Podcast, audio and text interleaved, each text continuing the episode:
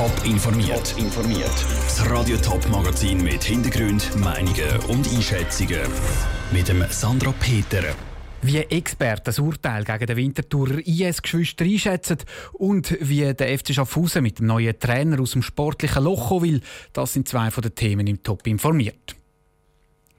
Das Bezirksgericht Winterthur hat das Geschwisterpaar aus Dös verurteilt, weil es zum IS auf Syrien gereist ist. Wegen Verstoß gegen Al-Qaida-IS-Bundesgesetz sind sie zu bedingten Gefängnisstrafen von 10 und 11 Monaten verurteilt worden.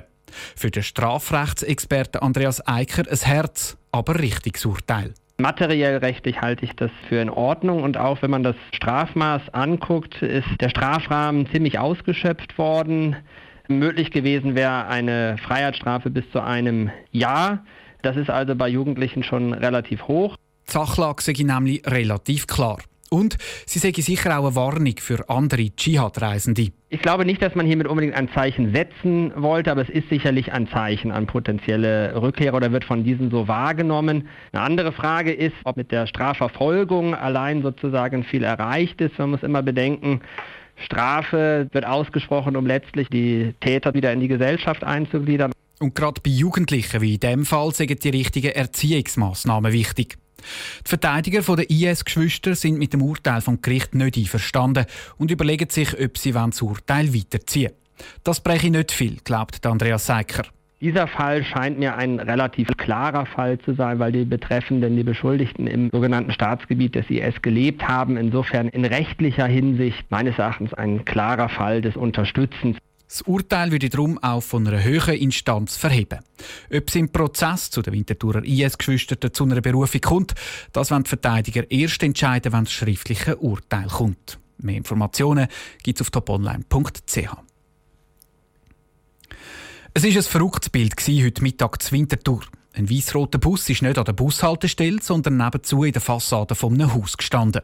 Der Stadtbus hat die Verkehrsinsel gerammt, ist direkt vor der Bushaltestelle übers Trottoir gerast und ins Haus nebenzu gekracht. Zwei Leute sind beim Unfall leicht verletzt worden. Die Reportage aus dem Quartier von Patrick Walter. Beim Coiffeur an der St. Galler Straße in der Nähe der Bushaltestelle hat der Nasri Aland seine Augen nicht traut, als ein Bus die Verkehrsinsel gerammt hat.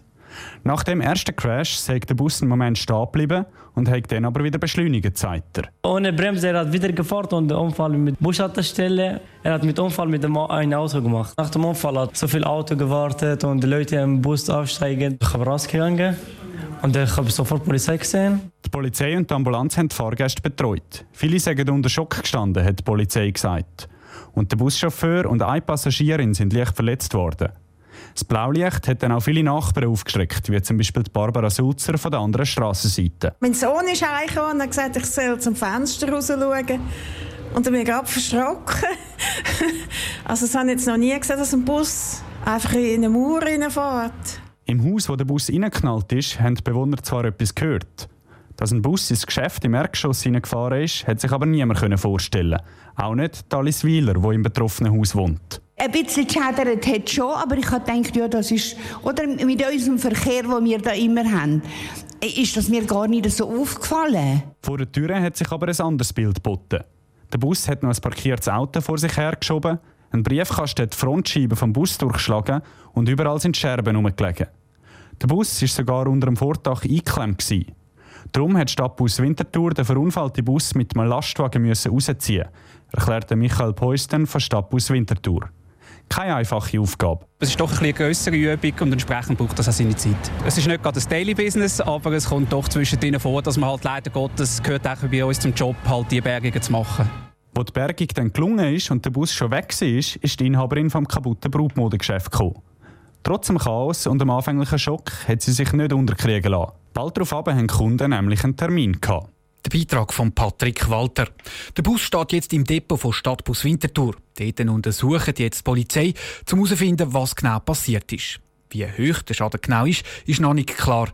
Es dürften aber sicher Zehntausende Franken sein. Nur gerade ein Punkt aus vier Spielen hat der FC Schaffhausen in der Rückrunde geholt. Darum haben die Verantwortlichen heute die Notbremse gezogen und den Trainer Boris Miljanic entlassen. Der neue Trainer ist ein altbekannter und heißt Jürgen Seeberger. Er hat den Verein schon in den Nullerjahren trainiert. Ruhe Schmenzi. Der Jürgen Seeberger hat beim letzten Mal als Trainer vom FC Schaffhausen grosse Erfolge gefeiert. Von der ersten Liga bis in die Super League hat es der Verein unter seiner Leitung geschafft. Jetzt soll er den Verein wieder aus dem sportlichen Sumpf rausholen. Das Ziel ist, dass der FC Schaffhausen nicht aus der Challenge League absteigt. Zuerst geht es jetzt aber auch mal darum, alle Spieler kennenzulernen, sagt Jürgen Seeberger. Ich hoffe, ich kann äh, morgen, übermorgen alle mit dem vollständigen Namen ansprechen. Also die meisten kennen wir ja einfach so von der Entfernung. Aber wie gesagt, es ist anders, wenn man ihnen gegenübersteht oder dann tatsächlich Berührungspunkte hat. Aber nicht nur persönlich muss der Jürgen Seeberger die Spieler kennenlernen, sondern auch auf dem Platz.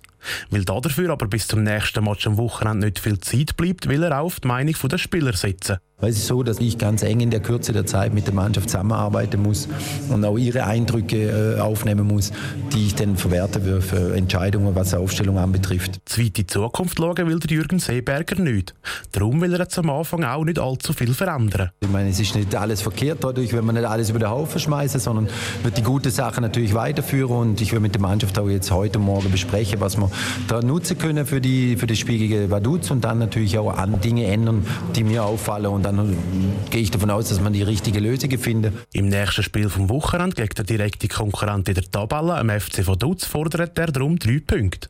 Zwar hat der FC Schaffhausen sechs Punkte Vorsprung auf den Abstiegsplatz, aber... Nach dem Punktekonto, wo bisher äh, gesammelt wurde, äh, muss man sich schon eher nach hinten orientieren. Das, das ist wirklich so, weil aus den äh, fünf Mannschaften, die da im Moment in der Verlosung drin sind, wird es eine erwischen mit dem Abstieg. Darum müsse sich der FC Schaffhausen dem jetzt sportlich stellen, sagt Jürgen Seeberger weiter.